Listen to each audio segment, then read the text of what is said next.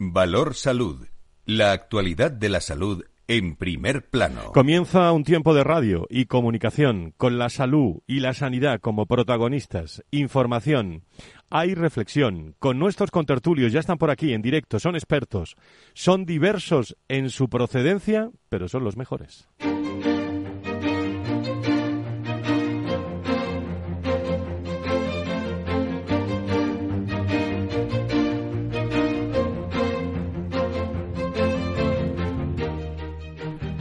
Valor Salud es un espacio de actualidad de la salud con todos sus protagonistas, personas y empresas.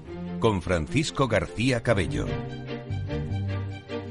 ¿Qué tal? Muy buenos días. ¿Cómo están? Los contagios de, gripe están siendo protagonistas en estos primeros días del, del 24 y han llevado al gobierno a imponer medidas como la obligación del uso de mascarillas en centros de salud y hospitales. Solo hace falta en la capital de España, por ejemplo, esta mañana darse un paseo por el metro para ver cómo han aumentado las, las mascarillas. Los casos de gripe bajan por primera vez eh, en las últimas horas, en las últimas cuatro semanas. Son los datos que hay también, lo que indica que ya se ha llegado, dicen los expertos, a ver qué nos cuentan hoy, vamos a tener algunos de ellos, al pico de, de actividad.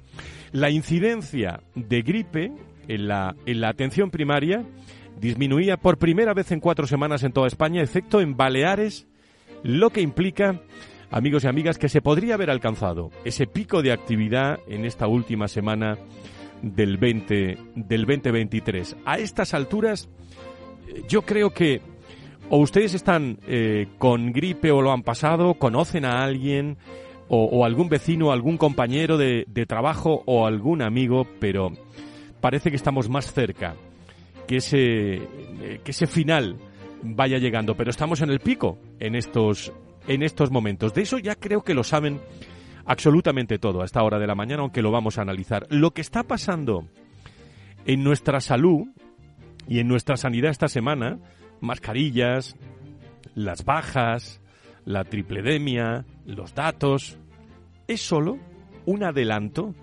de lo que nos espera. ¿Y qué nos espera? Bueno, pues una sanidad más politizada. Eso es lo que nos espera si cabe un año más. Y miren que llevamos 10 ya contándolo en este, en este programa. Unos y otros a la gresca y el paciente, cuando hablamos tanto del paciente, y usted que nos está escuchando, que nos puedes estar escuchando desde algún hospital, desde algún coche, camino de, de algún hospital o, o que puede tener algún paciente o que va camino a una consulta, el paciente, algunos pacientes, ahí está, en las colas, ¿eh? en las listas de espera o en los pasillos de, de urgencias. Mónica García es la ministra de Sanidad hay un tercio de las comunidades que ya lo están que ya lo están teniendo incluso algunas comunidades que ya estaban eh, haciendo uso de la obligatoriedad eh, fueron críticas bueno yo ahí mm, decir no me meto ¿no? En, en, la, en, la, en, las, en las declaraciones de cada una de las comunidades pero eh, yo creo que sí que hemos logrado llegar a un punto intermedio entre las comunidades y el ministerio entre la necesidad de dar una medida que solucione un problema, como el que tenemos ahora, y la flexibilidad también de adaptar esa medida a las diferentes situaciones epidemiológicas de las comunidades. Y creo que a este respecto, bueno, pues de esto se trata, ¿no? De llegar a un punto intermedio, de llegar a través del diálogo a eh, medidas que mejoren la vida de la gente y medidas que contengan las epidemias, como puede ser una epidemia cíclica y que nos vamos a encontrar todos los años, eh, como es la epidemia de la gripe. Claro, la ministra y el equipo de la ministra que está formando en estos, en estos momentos se reúne, mm, bueno, por no utilizar términos eh, grandilocuentes, pero para que usted lo entienda, se reúne en una reunión propia, no en el Comité de Sanidad, ¿eh? no convocado, sino en una reunión que se llama la interterritorial, y ahí acuden todos los consejeros de todas las comunidades autónomas. Claro, ahí empiezan a ver los, los colores ya.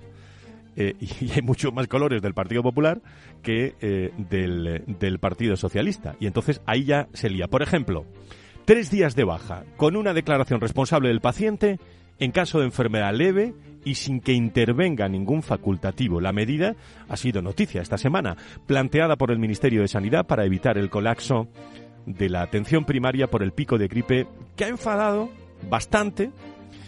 Por eso se ha quedado ambigua en estos instantes, a las 10 y 10 de la mañana de este viernes. No se sabe muy bien qué, va a ocurrir porque se ha enfadado comisiones y UGT y se ha recibido el aplauso de las sociedades médicas tras años exigiéndola y, dividido a las comunidades autónomas eh, muchas partidas mm, sanitarias precisamente eh, pues no se, no, no, no se tiene muy claro. El miércoles hubo un informe y, en ese informe no iba nada de las bajas para las comunidades autónomas, aunque no se ha rechazado. Eh, ya digo que queda, queda ambiguo. Sanidad debe cerrar ahora con el resto de ministerios implicados esa letra pequeña de la propuesta vigente en algunos países europeos. De ahí la, la experiencia. Por cierto, que las secciones nacionales de médicos de atención primaria, urbana y médicos de atención primaria rural, del Consejo General del Colegio Oficiales de Médicos han apoyado la, la propuesta del Ministerio de Sanidad de estudiar y de implementar las autobajas laborales durante los tres primeros días de enfermedad. Valor Salud. La actualidad de la salud en primer plano. Primer café de la mañana, 10 y 11, 9 y 11, con eh, Nacho Nieto experto en políticas sanitarias y es consejero de salud de, de La Rioja. ¿Y a cuántas interterritoriales habrá tenido que ir Nacho?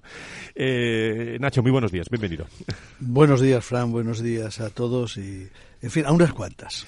Me hay, tocó ir a en nueve años a unas cuantas. Vamos, vamos a, hay mucho material hoy. Creo que tenemos a, eh, por un lado, a Luis Mendicuti, secretario de la patronal de la sanidad primer, eh, de la sanidad privada en en España, que lo tengo en el teléfono, pero me lo imagino con el café, porque aquí estamos tomando un café. Don Luis, muy buenos días, bienvenido. buenos días, don Fran. Eh, Muchísimas gracias. García Cabello, y buenos días a, Nacho Nieto también, amigo mío. Muchas gracias. Buenos días, Luis. Y nos vamos a una gran institución que sabe mucho esto también, con Patricia Alonso, miembro de la Junta Directiva de SEDISA y médico de admisión en el Hospital Clínico San Carlos. Eh, doctor Alonso, muy buenos días, bienvenida. Buenos días, muchas gracias. Eh, bienvenido y un placer saludaros a, los tres, tanto a ti, Fran, como a Nacho y a Luis, y aprovechar para desearos una feliz entrada en, el año que todavía no he tenido la oportunidad de, veros. Bueno, contigo empiezo, Patricia. Vaya año, ¿no? Vaya año que tenemos por delante eh, de salud y de, y de sanidad, decía yo, con una sanidad politizada, eh, que ha empezado con mucho movimiento, con eh, mucha incidencia. ¿Cuál es tu, tu primera visión como médico y como, y como Sedisa? Permíteme. Pues yo creo que lo has definido muy bien. Desgraciadamente seguimos teniendo una sanidad muy politizada, cuando eh, la realidad es que las decisiones ahora más que nunca deberían de ser decisiones técnicas, decisiones técnicas en las cuales se haga un análisis importante del coste de esas decisiones, de los resultados que se eh, siguen de esas, de esas decisiones y, e insisto, tienen que ser decisiones técnicas. Nosotros ya sabéis que desde SEDISA insistimos siempre en la necesidad de la profesionalización de, de, la gestión y este es un ejemplo más de lo importante que es justificar, porque esto es parte de la rendición de cuentas a la cual tenemos la obligación todos los profesionales, especialmente los profesionales que trabajamos en, el sector público, por, por, el hecho de que la financiación es una, una financiación eh, que debería estar sometida a, una especial, a un especial control. Luis, desde la patronal, desde ASPE. Bueno, en línea de lo que dice la doctora Alonso, eh, yo creo que hemos vuelto a, politizar una decisión que debería ser eh, guiada por, criterios estrictamente técnicos. No conseguimos salir de ese, de ese bucle en el que ya nos encontramos hace ya un par de años, ¿no? cuando todas estas decisiones que, que, tienen que ver con la limitación de derechos en muchas ocasiones eh, no se guían por cuestiones científicas, por cuestiones técnicas, sino por, por otros motivos. ¿no?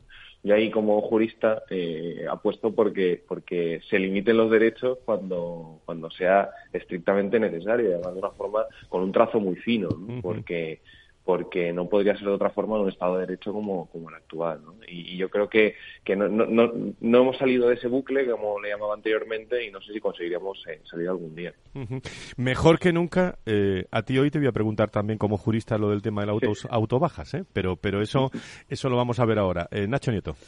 Bueno, la verdad es que los tiempos que corren cuando el otro día hacíamos la carta a los Reyes Magos, yo Ahí quedó, ahí quedó. La repasaba, digo, joder, cómo hemos empezado. Esto va muy mal, muy mal. No se va a conseguir nada de lo que de lo que pedíamos. Bueno, pues eh, así así es esto.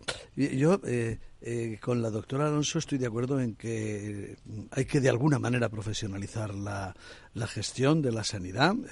no se puede hacer, no sirve cualquiera. Pero claro, los problemas ahora, más que por la propia gestión, lo que están surgiendo es por la política. Y profesionalizar la política creo que nunca que nunca acabará siendo bueno Mm, y no por eso los políticos no deben saber de lo que les toca establecer políticas y, llevarles adelante. Y desde luego, lo que sí estoy de acuerdo, Fran, es que ahora mismo eh, la sanidad está más politizada que nunca a unos niveles eh, yo creo que peligrosos, que lo han sido, siempre ha sido malo, pero es que ahora estamos llegando y hemos tenido la primera muestra este lunes de una manera muy muy importante y que nos debería preocupar a todos porque porque los resultados no pueden ser buenos de ninguna manera. Primera polémica de la semana. Eh, análisis de nuestros invitados. Eh, mascarillas. Eh, hoy ya se está viendo en Madrid muchas más mascarillas, seguramente en el resto, en algunas comunidades autónomas, pero ha sido un asunto también muy, si me permiten, politizado en, esa interterritorial. primer desacuerdo con la Luis, con, eh, con el tema de, de las auto, autobajas, que en el informe a las comunidades autónomas el miércoles no iba nada, no iba nada de, de eso. Eh, críticas por parte de los sindicatos, aplausos también por parte de otros sectores. Eh, ¿Cuál es tu visión, Luis? Yo creo que, que hemos ha, sido hace una gestión del Consejo Interterritorial un tanto rocambolesca. según se publica, los consejeros autonómicos acuden a este Consejo Interterritorial sin conocer los documentos que se iban a proponer, eh, esa cuya aprobación se iba a proponer en la propia reunión. El documento le llega a posteriori ¿no? Esto en relación a esta obligatoriedad de la mascarilla. Em, y, más de lo mismo respecto a estas autobajas. Eh, eh, yo me, estamos todos muy desorientados. No, ha habido ningún tipo de diálogo. Con diálogo me refiero con, con, los agentes sociales, con las comunidades autónomas. Los sindicatos se enteran por la prensa, las patronales nos enteramos por la prensa. Y, y, digamos, eh, estamos desorientados. Es decir, es una, una novedad eh, jurídica tan importante y que, y que afecta no solo a la sanidad, sino a todos los sectores productivos en España que, nos quedamos sin palabras, nos quedamos sin palabras y, creo que nos tenemos también que negar ¿no? a, tener que pronunciarnos sobre, sobre cuestiones tan trascendentales sin haber hecho una reflexión, enterándonos eh, por una declaración pública de la ministra. Eh, este tipo de medidas se tienen que sopesar, se tienen que reflexionar y, lo que esté funcionando en otros países, porque ese es el principal argumento que, se da desde, desde el Ministerio de Sanidad, que esto es algo que, que ocurre en otros países, lo que, lo que puede funcionar en otros países no tiene por qué funcionar necesariamente en el nuestro. Doctor Alonso, desde el punto de vista de gestión, incluso médico, eh, parece que estamos en el pico ¿no? de, la, de las incidencias por virus de, de la gripe. Eh, ¿Ayuda la mascarilla? ¿Cómo, ¿Cómo ve desde el punto de vista médico esta, esta postura? Pues eh, los últimos datos del Instituto de Salud Carlos III nos dicen que parece que ya hemos llegado efectivamente al, pico de actividad y que hemos empezado incluso a, ver una tendencia a la baja. La mascarilla, sin dudas, estamos hablando de virus eh, respiratorios, virus que se transmiten eh, a través del, aire, a través de las gotitas que emitimos todos cuando estamos hablando con una distancia social reducida y sobre todo con, espacios cerrados.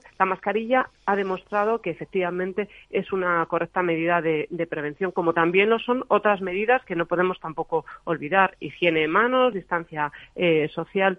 Entonces, eh, estamos nuevamente, insisto, ante una postura que debería tener una justificación técnica, que parece que técnicamente tiene esa justificación, pero que incluso a la hora de determinar si se implanta o no, tenemos que estar pendientes de aspectos puramente epidemiológicos, el, punto de la curva en la que estamos, la incidencia en la que estamos, eh, las características de la infección. Hay, mm, virus em, con mayor eh, capacidad de transmisión, hay virus que producen eh, situaciones más de, mayor gravedad. Entonces, no se trata de una postura de mascarilla sí, mascarilla no. Se trata de una, mascarilla, de una cuestión de mascarilla si en determinadas eh, circunstancias, que quizá en estos momentos son las que estamos viviendo, o mascarilla no, en función de eh, esta serie de aspectos. Entonces, como casi todo, insisto, tenemos que tener una buena justificación técnica y definir cuáles son los resultados que, que, buscamos. Exactamente con el tema de las mascarillas, exactamente con el tema de la, de la autobaja que hemos puesto, eh, bueno, de la autobaja, en España también tenemos experiencia, lo hemos vivido en, en, la pandemia, hay experiencias en los países de, de nuestro entorno, pero tenemos que hacer un análisis de qué es lo que vamos a perseguir, qué es lo que vamos a conseguir y cuáles son las consecuencias de no implementar aspectos de estas características. Tenemos a los profesionales sanitarios haciendo tareas administrativas. ¿Cuánto tiempo efectivo de asistencia sanitaria están perdiendo los profesionales sanitarios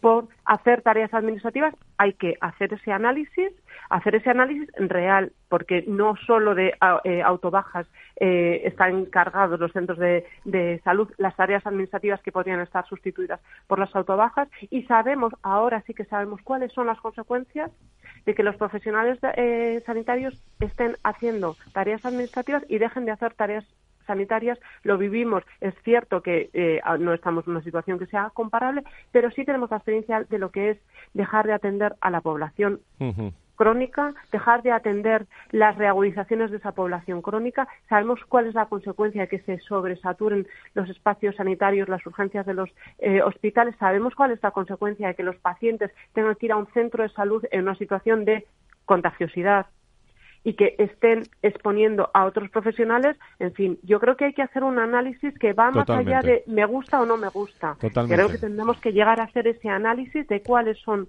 cuál es el impacto, cuál es el coste y cuáles son los resultados. Mientras no hagamos este tipo de análisis, desgraciadamente estaremos entrando en el juego de eh, las decisiones arbitrarias, me opongo, no me opongo, en fin. No, y además, eh, lo hablaba yo con Nacho Nieto, eh, ahora en el, en el café antes de empezar, digo en otro café que, teníamos mm. antes de, empezar, es que, bueno, tenemos una sanidad en espera, tenemos una sanidad casi mutada, porque el, en, este asunto el Ministerio de Sanidad ha decidido, bueno, o, ser ambiguo o, o no sabemos esa letra pequeña de las autobajas que está ocurriendo, si va a echar marchar marcha, marcha atrás, Nacho? Yo no, sé, ni con las autobajas ni con las mascarillas. Yo no voy a discutir la conveniencia no de la mascarilla, ni cuándo, ni cómo, ni dónde, sanitariamente hablando.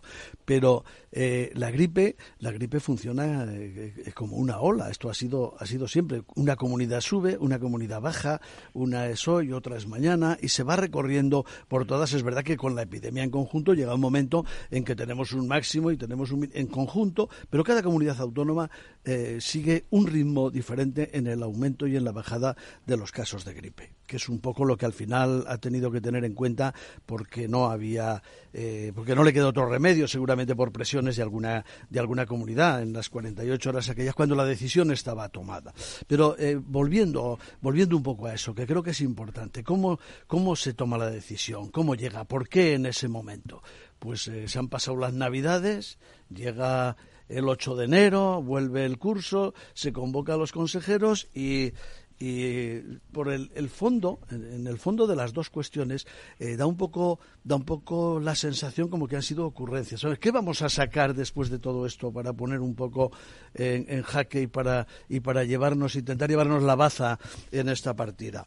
Y, y luego eh, eso en cuanto al fondo. En cuanto a la, a la forma, eh, llega y es como sacar un conejo de la chistera, ¿no? Parece que se hizo magia. No es que sea la primera vez que pasa en el Consejo Interterritorial. A lo largo de la vida del Consejo, que ya son años, ha pasado, ha pasado de todo. Pero, pero esto ha sido de una forma, yo creo que bastante, bastante importante. Y luego es curioso que estén pasando en la sanidad, quizá en esa gestión de la sanidad que decía la doctora Alonso, cosas que que mm, con unas incidencias de gripe y unas situaciones parecidas nunca habían, habían pasado, ¿no? Se doblan camas en los hospitales, hay más ocupación que nunca, hay, eh, nos, nos nos preocupamos por las experiencias habidas, pero de una forma que hasta ahora no había sucedido. Yo creo que, hay que analizarlo. Las autobajas, eh, las autobajas por gripe o por qué. Y luego eh, analicemos con las autobajas otra cosa. Si no hay que ir al médico, eh, vamos al lío, ¿no? La automedicación, que sí, que el no sé qué, que la farmacia.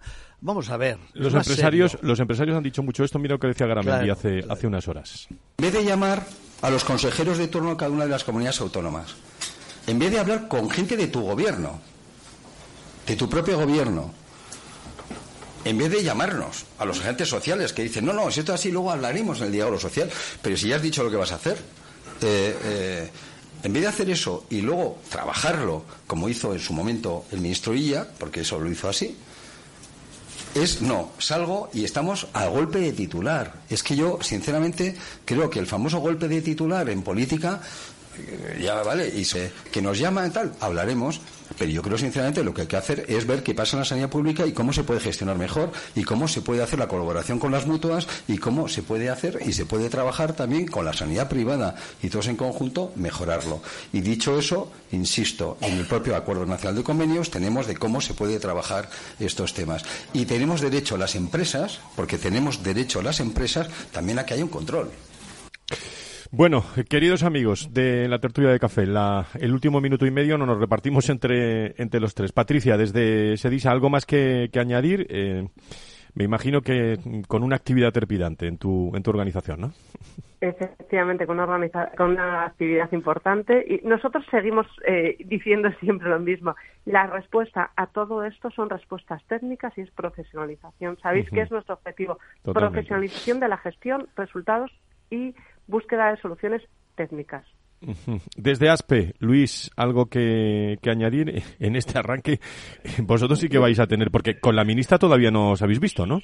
Eh, no, todavía no. Ha, comenzado a reunirse con algunos sindicatos, ya se ha reunido con algunas asociaciones eh, de defensa de la sanidad pública. Eh, seguro que dentro de poco se reunirá también con la sanidad privada. Yo creo que ha sido una semana trepidante, con muchas noticias, y reitero lo que acaba de decir la doctora Alonso. Decisiones eh, científicas, decisiones técnicas y sobre todo diálogo también con los agentes sociales. Nacho. Eh, sí, sí, decisiones técnicas, pero luego las toman los políticos. Eh, entonces, eh, en la forma en que se entienda la sanidad por los políticos, por el gobierno, por cada gobierno, por el gobierno de España y por los de las comunidades autónomas, dependerán las decisiones que se tomen. Ha sido siempre así y es cierto, deben oír a los técnicos, pero al final pesa la política. Primer café de la mañana, tertulia. Eh, bueno, pues estamos comentando de la salud y de la sanidad lo que, lo que hay. En la segunda parte comentaremos también otros asuntos mucho más técnicos, pero tertulia de alto nivel con Patricia Alonso, miembro de la Junta Directiva de SEDISA, médico de admisión en el Hospital Clínico San Carlos. Doctor Alonso, como siempre, un placer tenerla con nosotros. Gracias. Gracias, hasta otro día. Gracias, hasta otro día. Luis, eh, desde ASPE, un abrazo fuerte, buena semana. Un abrazo, buena semana. Gracias, y el eh, Nacho se queda con nosotros eh, un, ratito más para seguir reflexionando. Me están esperando Virolo y me están esperando también desde un hospital con muchas noticias todavía hasta las 11, las 10 de las Islas Canarias.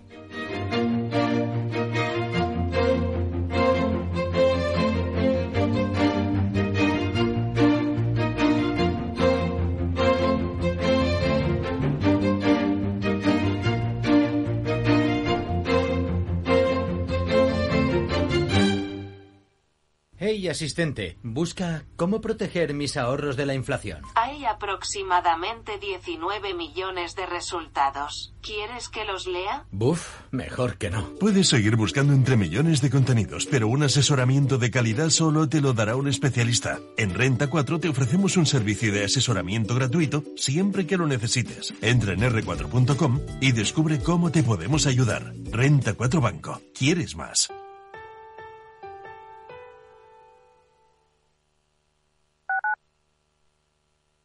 Capital Radio, Madrid, 103.2. Los viernes en Capital Radio te proponemos descubrir y comprender las estrategias de empresas con éxito que servirán de inspiración y ejemplo para la tuya. Escucha Metaempresas, un programa presentado por Andrés Arenas con la presencia y los consejos de expertos en distintas áreas y profesores de reconocida trayectoria. Todos los viernes a las siete y media de la tarde, Metaempresas, Capital Radio.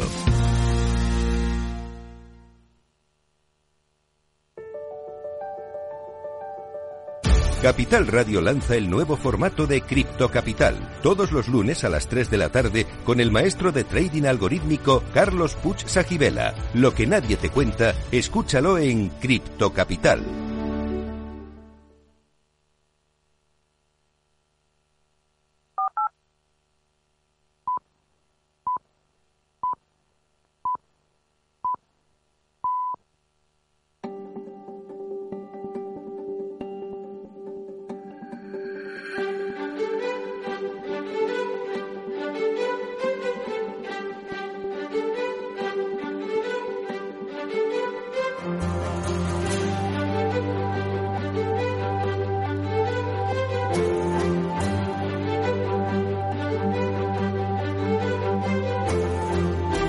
Valor Salud es un espacio de actualidad de la salud con todos sus protagonistas, personas y empresas. Con Francisco García Cabello.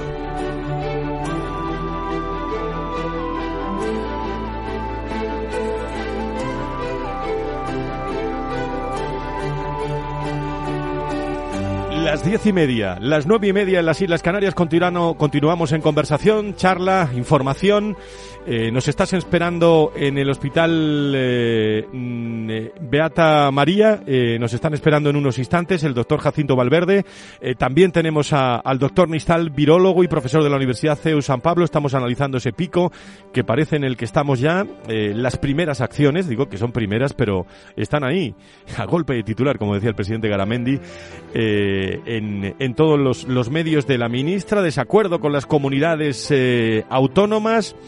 Nacho, eh, eh, bueno, no es que yo quiera darle la razón al presidente Garamendi, pero es que vamos a golpe de, vamos a golpe de titular y una, una interterritorial, tú has estado en muchas interterritoriales, pero una interterritorial que eh, me da la impresión que se va a convertir en un órgano de discusión política cada vez que se... Lo digo porque eh, la sanidad eh, la podemos mutar todo lo que queramos, ¿eh? eh nunca se va a paralizar, pero la podemos mutar con todas estas decisiones políticas.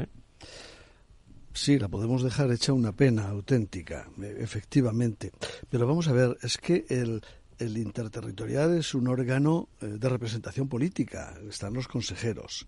Como, como hay otro tipo de órganos en, en, otros, en otros sectores de la, de la administración y donde, donde eh, confluyen comunidades autónomas y administración del Estado, porque es absolutamente, porque es absolutamente necesario. Pero, pero eh, es que vamos a ver lo que está pasando, ¿no? Mm, la situación geopolítica se repite. No es la primera vez que se ha vivido, bueno, se ha repetido en muchas ocasiones, que hay un gobierno en España de un color y que la mayoría de las comunidades autónomas son de otro. Y se ha repetido en una dirección y en la otra. A mí me tocó vivir una claramente también, donde el PSOE gobernaba en España y las comunidades autónomas gobernadas por el PP eran mayoría. Como está sucediendo ahora. Claro que eso conlleva a que se organicen determinados, vamos a llamarle conflictos políticos en el interterritorial, porque el Ministerio quiere hacer, eh, dentro de sus muchas o pocas competencias, quiere hacer lo que quiere hacer. Y lo quiere hacer porque quiere imponer una determinada política. Mm, luego pasan todas estas cuestiones, porque la política que se eh, quiera imponer en la sanidad es importante para los resultados que luego va a tener la sanidad. Va a haber ¿eh? un desacuerdo total en esa interterritorial de principio porque parece el Congreso, parece, con todos los respetos, ¿eh? eh parece, ahora que se está haciendo en el Senado, este de último debate, eh, parece, parece que estamos en cada interterritorial. Mira, mira lo que dice Ramón Fernández Pacheco, que es el consejero de Sostenibilidad y Medio Ambiente de, de, la, de la Comunidad de, de Madrid, defendiendo, la, la, en este caso, la obligatoriedad del uso de mascarillas en, en hospitales. Vamos a escucharlo. Desde hoy ya las mascarillas son obligatorias en los centros de salud. Nosotros desde la Junta de Andalucía tenemos activado nuestro plan de alta frecuentación para monitorizar cada centro de salud, cada hospital y adoptar las mejores decisiones posibles. Hoy, afortunadamente, Andalucía cuenta con una tasa de incidencia que está muy por debajo de la media nacional. Hoy, por ejemplo, hoy jueves, los andaluces pueden vacunarse en multitud de centros dispuestos a tal efecto de manera eh, totalmente libre, sin cita, sin cita previa y apelamos al sentido común. Creo que tenemos que aprender de todo lo que la pandemia nos trajo, tenemos que protegernos, tenemos que proteger también a las personas que nos rodean, esa es la actitud de la Junta de Andalucía y esa es la que vamos a defender siempre. Y es el caso de, de, Andalucía, no es el caso de, Madrid, eh, en este caso, Nacho. Pero bueno, pero la situación, vamos a ver, si se ha, dictado una, una orden, dice, como no, como no consigo acuerdo en el Consejo Interterritorial, eh, acudo al artículo 65 de la ley del 2003 y entonces eh, dicto una norma para, para mm, que esté unas actuaciones coordinadas, que creo que se llama así. Y así que todos apliquen el mismo criterio. Pero a continuación dice, bueno, pero las que tengan más de esto las que ya no es el mismo criterio. Es, decir, adecúese a la situación de cada comunidad autónoma. Perfecto, ahí podemos estar absolutamente de acuerdo. Adecúese a la situación de cada comunidad autónoma, e incluso de cada zona, como, como pasó en el COVID, cada zona regional dentro de una, de una propia comunidad autónoma. Eso es coherente, porque, como digo, la incidencia de la gripe no es en todos los sitios igual, ni la, ni la situación que se genera eh, ante la población, ante los profesionales, es la misma en cada, en cada situación. Yo antes, eh, hablando de los pacientes y pensando en los pacientes, porque lo hemos dicho muchas veces, o yo por lo menos lo digo, ¿no? Sin pacientes no tiene sentido el sistema sanitario, evidentemente. Aquí desde que empezamos el programa estamos pensando en los pacientes. los pacientes. Así nació este programa. Pero claro, pero, pero de, de este paradigma que no se sabe muy bien qué quiere decir que el paciente es el centro del sistema y del cual podíamos estar hablando mucho, mucho tiempo para aclarar parece que estamos llegando a un punto en que el paciente es la disculpa del sistema.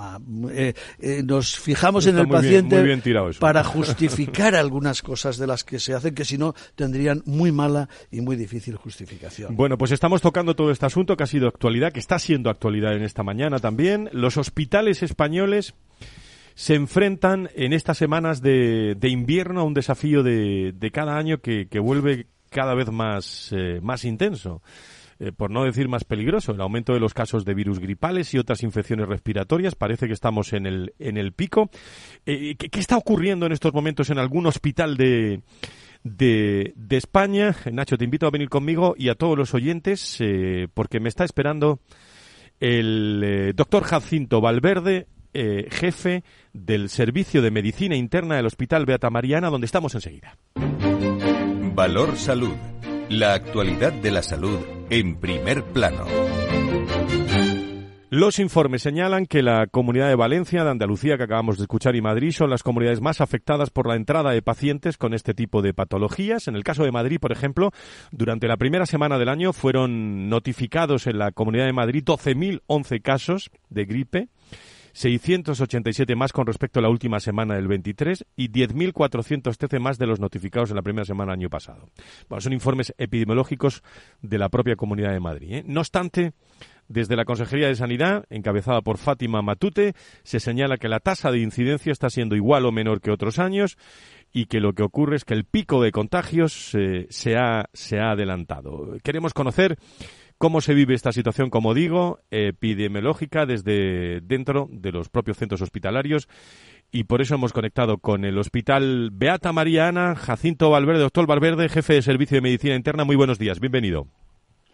Hola, muy buenos días a todos. ¿Qué tal estáis? Bueno, muy bien. ¿Cómo? Que estéis bien de salud. bueno, eso, eh, eh, eso estamos bien, pero no sé, no sé ahí en su hospital cómo ha arrancado esta mañana. Yo siempre digo que un hospital no arranca por la mañana, porque un hospital no cierra. Pero ¿cómo ha amanecido el Hospital Beata Mariana, eh, doctor? Bueno, nuestro hospital es que coge un perfil de paciente bastante mayor por la zona donde está ubicado en Madrid eh, paciente con mucha pluripatología, paciente con mucho tratamiento médico y bueno, es cierto que la mayoría de ellos están vacunados, tanto de la gripe como de, del coronavirus, y aún así, donde estamos viendo más contagios es a nivel de la población joven, de la gente joven. También es verdad que los pacientes mayores, en el momento en que tienen cualquier cuadro catarral, le, le desajusta sus patologías pulmonares o cardiológicas de base y son lo que hace que te ingresen. Pero sí es cierto que en los test que se hacen a todo paciente que llega a la urgencia con patología respiratoria, sea la que sea o la edad que sea, donde más contagios aquí en nuestro hospital estamos teniendo, sobre todo de gripe, gripe A más que otra, es en población joven. Que bueno, que a fin de cuentas pues eh, pueden perfectamente eh, pasar este cuadro vírico en casa con medidas, eh, pequeñas medidas de protección y nada más. O sea que nuestra atención está en la urgencia, en planta no tanto si hay mucho ingreso respiratorio, lógicamente, pero respiratorio de otra índole, ¿no? Que no es por gripe o por coronavirus. Tenemos también pacientes con COVID y coronavirus, pero no tiene nada que ver con las épocas pasadas, ni muchísimo menos.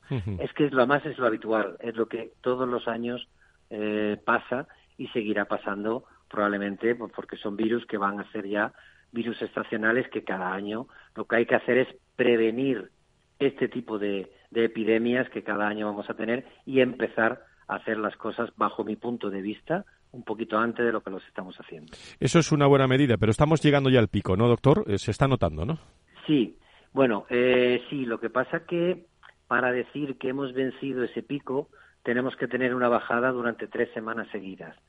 Esta primera semana de enero ya hemos empezado a bajar en Madrid ese pico de, de incidencia por cada 100.000 habitantes, a ver qué ocurre en las dos semanas siguientes. Si eso es así, podemos ya decir claramente que, hemos, que estamos bajando la incidencia. Por ahora, sí es cierto que va con buena, con buena, buena posición, pero todavía no hay que cantar victoria porque os quiero recordar que el año pasado tuvimos esa, ese pico de bajada a primeros de año y luego en marzo tuvimos otro repunte de gripe A, con lo cual, insisto, ojo que la gente se siga vacunando porque todavía no sabemos cómo se va a comportar este año este tipo de virus, viendo lo que pasó el año pasado.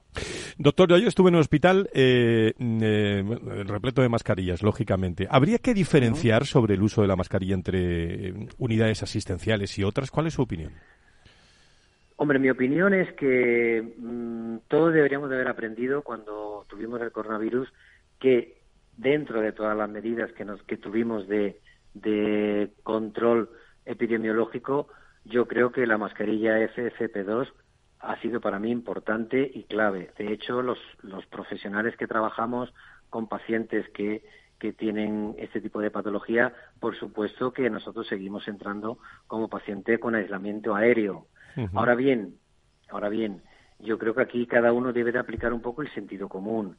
Si tú eres una persona que tiene síntomas y no te queda más remedio que no poderte quedar en casa porque las circunstancias así lo requieran o no estés tan enfermo, yo creo que una manera de no eliminar una alta tasa de virus cada vez que tosas o cada vez que estornudes o hables, ponte una mascarilla. No es que sea la panacea, pero algo va a hacer que no contagies a los demás. En situaciones en donde haya mucho acúmulo de gente o aquí en Madrid en metro en horas puntas es brutal, porque es que no se cabe. Yo creo que ahí en personas sensibles, sobre todo en personas sensibles, me refiero a mayores de 60 años o que tengan alguna patología importante, yo aconsejaría poner la mascarilla. De hecho, yo cuando voy en una, en una situación así, por mi edad, yo me pongo mascarilla. Sí, sí. Que no es lo único, que no es suficiente, por supuesto que no, pero siempre algo va a ayudar y sobre todo animar a la gente a que se vacune. Eso es fundamental. Eh, yo que uso el coche mucho, pero también el metro en, eh, en Madrid. Hoy, por ejemplo, hemos venido en metro, estaba repleto. Muchas más mascarillas que ayer, que también cogí el, el, metro. Nacho, puedes preguntar al, eh, al, al, doctor lo, lo, que tú quieras. buenos días, doctor. Yo lo que, lo que le quería, quería hacerle una consideración, porque claro, cuando comparamos enero con enero del año pasado, del anterior, o, la, la gripe no empieza todos los años el mismo mismo día, eh, las semanas acaban el mismo día, por lo tanto, yo creo que tendríamos que, que para hacer esas comparaciones, si este año la, la, gripe o el, eh, que como usted ha dicho, mm, hay gripe y hay otras muchas más cosas respiratorias que no tienen que ver realmente con la, con la gripe ni estacional, ni con el, ni con el coronavirus, ni con nada parecido, pues que desgraciadamente hay personas que tienen eh, enfermos crónicos que lo padecen, eh, que lo que tendríamos que ver un poco más es comparar los puntos álgidos de un año y otro para saber cómo va, va evolucionando, evolucionando esa gripe, ¿no? Y en cada comunidad autónoma, porque es que yo lo, indicaba antes, en fin, es, es un poco experiencia propia, ¿no? Cuando me ha tocado verlo, pero claro, la gripe no funciona en toda España de la misma manera, sube y baja eh, como una ola, digo yo, ¿no? Que, va subiendo y bajando por unos y otras comunidades, casi todas van a llegar al mismo punto y van a bajar al mismo, bueno, y, van a bajar del todo, ¿no? Pero, pero en distinto día, en distinta semana, en distinto momento. Sí. Por eso, por eso yo estoy absolutamente de acuerdo con usted. O sea, Sabiendo que es una patología más o menos estacional del otoño y del invierno, por supuesto que cada comunidad va a tener una incidencia y una eclosión en distintos momentos de ese periodo estival, ¿no?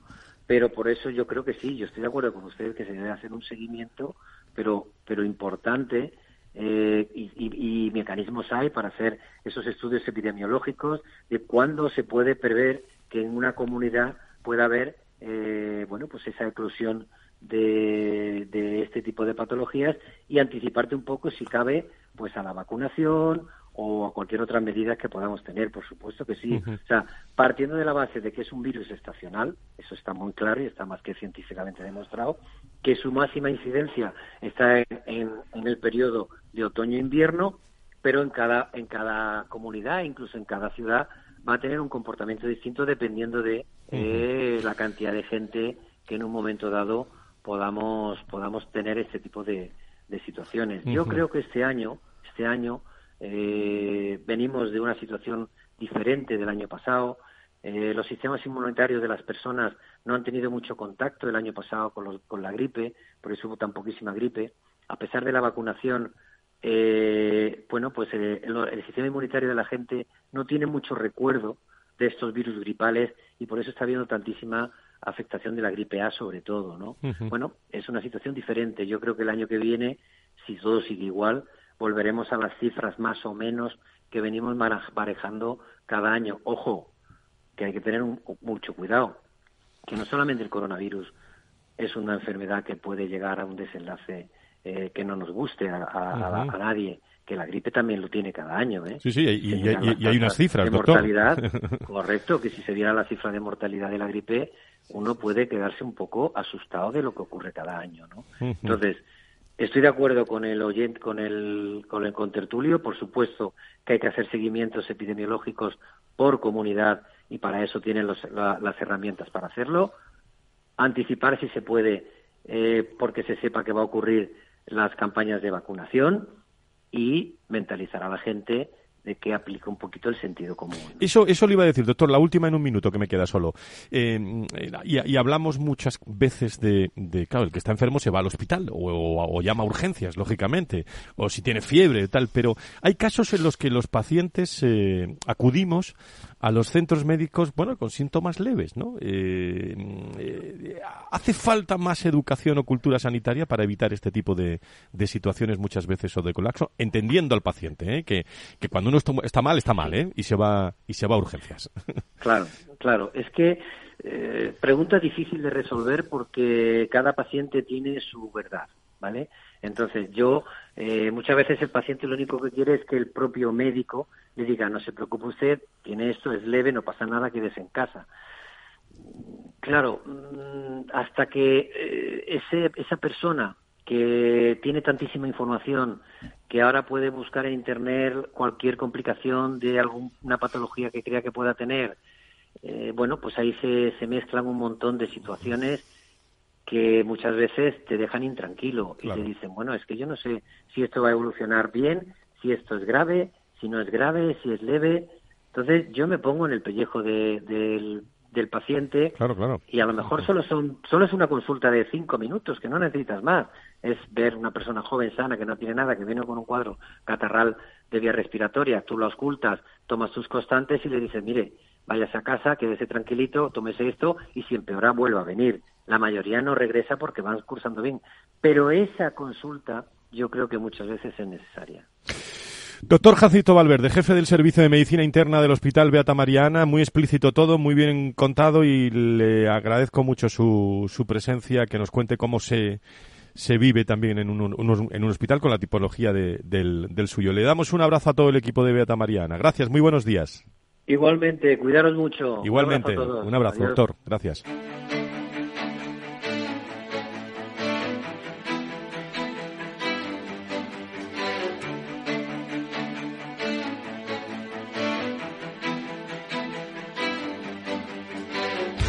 Valor Salud desde la actualidad. La salud al alza. Y nadie podrá decir, Nacho, que no tocamos los temas de institucionales, políticos y técnicos también que ocurren en el mundo de, de la salud y de la y de la sanidad. Hablamos de investigación, de técnicas, insisto, Claro. siempre al paciente en primer en primer plano. Pero es que es importante, es importante conocer todos los aspectos, saber de todos los aspectos, por lo menos tenerlos en cuenta y oírlos de los de los que saben para poder tomar las decisiones adecuadas. Luego ya la lógica y la sensatez, pues mira, es otra cuestión y ya si mezclamos la política, en fin, que tú le escribiste la carta a los Reyes Magos, también aquí en directo en el año 2024, eh, para los asuntos más urgentes de la salud y la sanidad. ¿Qué problemas son más urgentes? ¿Cuáles son los retos por delante? ¿Qué papel puede tener la, la, la, la innovación? En fin, hablasteis de, de muchos eh, de hablamos, muchos temas. hablamos de sensatez. De sensatez y eh, hemos de, empezado bien. y de rigor eh, y habéis empezado bien vosotros eh, opinando sobre sobre ese asunto. El, el doctor Stanislao Nistal es virólogo y profesor de microbiología en el departamento de farmacia de la Universidad San Pablo CEU doctor Nistal muy buenos días bienvenido se nos ha ido el doctor Nistal. Lo volvemos a, a, a, a recuperar eh, para asegurarnos la, la, llamada, porque es que en, en diciembre hablamos de, de previsiones sobre la, la, incidencia de la gripe, pero, pero la realidad ha superado muchas veces las, las expectativas, ¿no? Y, y, y es verdad lo que nos decía el doctor desde Beata María en el sentido de, de que, cuidado, ¿eh? que, que, que, después de enero llega febrero y en marzo del año pasado hubo una, un histórico importante. Claro, y cada año es distinto y, es verdad, o sea, ¿dónde están las soluciones a, a, este, a este problema? Eh, a mí no me ha dejado, vamos, me, me, produce una sonrisa cuando digo, bueno, vamos a empezar a trabajar para el invierno que viene. Hombre, eh, Claro, siempre trabajamos para el invierno que viene, pero para este, es decir, eh, debíamos estar un poco más preparados para afrontar determinadas cuestiones como, como es esta y que no nos pille a todos con el pie cambiado, ¿no? Con el paso cambiado. Pero, pero bueno, a todos. Iba a decir que hasta a los pacientes, a los santos pacientes, no, claro. que, que bueno, pues que unos aprenden más que otros, unos están en una situación y otros en otra, y también cada paciente efectivamente debe tener un tratamiento absolutamente diferente a los de los demás. El que, el que no necesita o sabe lo que está y, uh -huh. y, y, y el trancazo se le va a pasar en tres días y no tiene más problema, con o sin baja, dependiendo de las circunstancias. Bueno, ahora con autobaja. Sí. Vamos a preguntarle al virólogo, que lo tenemos ya, al doctor Nistal. Eh, doctor Nistal, muy buenos días, ahora sí. Hola, muy buenos días. Sí, Muchísimas, perdón, enhorabuena. Eh, ¿Por qué hay mayor incidencia este año que los anteriores? Lo estamos analizando. En diciembre hablábamos de previsiones sobre esa incidencia de la gripe, pero en realidad ha superado todas las expectativas, doctor. Sí, bueno, es, es, muy relativo, todo depende de la referencia que usemos. Si usamos los años de la pandemia, evidentemente hay este año muchísimo más, pero si usamos años, eh, usamos como referencia años previos a la pandemia, eh, estamos ahí, estamos en situación similar o incluso en estos momentos un pelín inferior a lo que sería el pico máximo de casos, que podrían haber llegado, por ejemplo, eh, pues estoy pensando en el 18, el 17, por esos años hubo algún año de 300 casos por 100.000 habitantes, para que se hagan una idea. Sobre, sobre previsión se puede hablar algo, doctor, por, por, por hablar de temas más técnicos. Eh, sí, se, hay, o sea, la evolución, la epidemiología de un virus eh, va tiene una tiene una eh, tiene una eh, proyección, eh, se va viendo un poco cuando están empezando a haber muchos casos y se puede hacer proyecciones que te vayan a, permitir pues una estimación en un momento determinado de qué rango de, de, casos puedes tener y tener en cuenta también algo que sabemos que es muy importante, ¿no? Todo el tema de las vacaciones navideñas, algo que es recurrente, las infecciones que se producen en esa época y la vuelta al trabajo, el cambio de, de ambientes. Eh, que también va asociado a una mayor transmisión de los virus. Entonces, esas dos cosas, esos dos factores, de alguna manera pueden eh, eh, permitir planear mejor o, estratificar mejor cómo incidir en el sistema sanitario para que no haya tanta presión. Dos cuestiones más muy rápidas a nuestro experto virólogo. ¿Sería posible que al reforzar la protección contra el COVID durante la pandemia, el organismo eh, usted es médico, ¿se, haya desacostumbrado a un virus como el de la gripe y eso haya afectado a la, alta incidencia? No lo sé. ¿eh? ¿Eh? en este caso ahora mismo no lo sé. Lo que sí que hay casos eh, descritos de cuánto hablamos durante la pandemia se habló por ejemplo bastante de lo que es la inmunidad humoral no hmm. los anticuerpos que acumulamos en la mucosa nasal o la mucosa respiratoria y que eh, se llaman inmunoglobulina A, ¿vale? Principalmente, eh, son anticuerpos que están asociados al bloqueo de las infecciones de los virus que entran en nuestro cuerpo directamente, no llegan a entrar, ¿no? Eh, esa inmunoglobulina A no es eterna, igual que los anticuerpos que, tenemos en sangre cuando nos vacunamos o cuando nos infectamos crecen y rápidamente, bueno, rápidamente, al cabo de las semanas van bajando, en este caso, eh, pues se sabe que hay una cierta protección que puede durar un año, dos años, eh, muy buena eh, cuando nos vacunamos o cuando nos infectamos frente a ciertos virus. Esa protección, cuando va pasando el tiempo, va reduciéndose y nos va a hacer más susceptibles a algunas infecciones, algunos virus. ¿no? Eso se sabe, por ejemplo, frente a rinovirus o frente a coronavirus estacionales previos al COVID.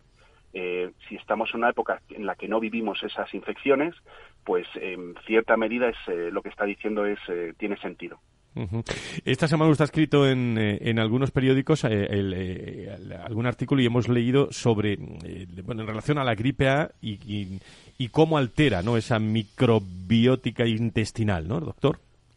Sí, bueno, es, microbiota, mejor dicho. Sí, sí, sí, es, es, un trabajo que hemos, digamos, realizando en nuestro laboratorio durante unos cuantos años que acabamos de publicar y viene a incidir en algo que se conoce, que es eh, cuando tenemos infecciones o cuando tenemos no necesariamente infecciones eh, gastrointestinales que nos afecten las bacterias o los microorganismos que tenemos en el intestino, sino infecciones de otro tipo, como las respiratorias, también afectan a la microbiota. Pero lo interesante de lo que estábamos trabajando, lo que hemos publicado, no solamente es que sepamos que hay un cambio en la composición, en qué bacterias están en nuestro cuerpo, sino también cómo cambia su función cuando están todas juntas. Eh, son capaces de tomar o de, o de nutrirse de distinta manera y sobre todo eh, el tratar o el saber que también el, ese cambio va asociado a un cambio global de la resistencia frente a ciertos antibióticos. Eh, no sabemos todavía la implicación clínica que, que, tiene esto, real, sí sabemos que sí que puede tenerla, y es algo que puede condicionar, por ejemplo, ciertos tratamientos antibióticos eh, preventivos o, bueno o terapéuticos, ¿no? Que, que, se le puede dar a un paciente, por ejemplo, con gripe o con otras infecciones respiratorias o con otras infecciones y que ahora mismo no estamos eh, considerando. Hay muchas veces que el tratamiento antibiótico no funciona eh, no sabemos, hay veces, bueno, se le propone pues la resistencia de alguna bacteria que sea eh, totalmente resistente a ese antibiótico, pero ¿qué hay de, de, cómo vive esa comunidad bacteriana en, en, nuestro intestino? ¿Cómo, ¿Cómo metaboliza esos antibióticos? Pues eso es un poco lo que hemos estado trabajando en esto. Fíjese, eh, todos los oyentes que dice el doctor Nistal, que le agradecemos que esté, la investigación que ha hecho durante años, se publica, parece que está ahí, se lee rápido, pero, pero los años de investigación, gripe A, microbiota eh, intestinal eh, de nuestro experto. Eh, doctor Stanislao Nistal, le agradezco muchísimo su presencia hoy aquí en Valor Salud por aclararnos algunas cosas más técnicas desde el punto de vista médico. Gracias. Muchas gracias a ustedes. Con vistas al fin de semana. Clínica Rementería le trae la noticia de salud visual para este fin de semana. Y a lo largo de todo este año 2024, la Clínica Rementería nos va a aportar también lo último en eh, salud visual. ¿Sabía usted que la dificultad para ver bien de noche, por ejemplo, puede ser síntoma de cataratas? Una patología que aumenta la sensibilidad a la luz, lo que causa un mayor deslumbramiento, lo notará cuando está conduciendo. En Clínica Rementería son expertos en cirugía y catarata, realizan implantes de lentes trifocales de última generación con muchas novedades que van a tener a lo largo de estos meses, que proporcionan también una buena visión cercana, intermedia y lejana y para ver mejor también a toda la familia. Informarse, o se pueden informar en el 91 308 38 38, 91 308 38 38 o clínicarementería.es. Curan ojos, tratan personas. Clínica Rementería le ha traído la noticia de salud visual para este fin de semana.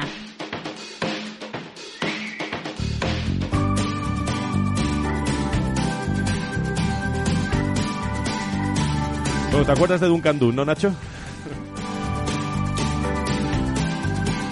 Muchas gracias por estar con nosotros. Con Duncan Dun nos vamos, ¿eh? Que tengan buen fin de semana. Cuídense mucho. Adiós, adiós. Adiós, hasta la próxima semana. Un placer como siempre. Hoy el viento sopla más de lo normal. Las olas intentando salirse del mar. El cielo es gris y tú no lo podrás cambiar. Mira hacia lo lejos, busca otro lugar. Y cien gaviotas, ¿dónde irán? Valor Salud. La actualidad de la salud en primer plano todas las semanas con sus personas y empresas. En Capital Radio, con Francisco García Cabello. Rumba, los muros que gobiernan en esta ciudad.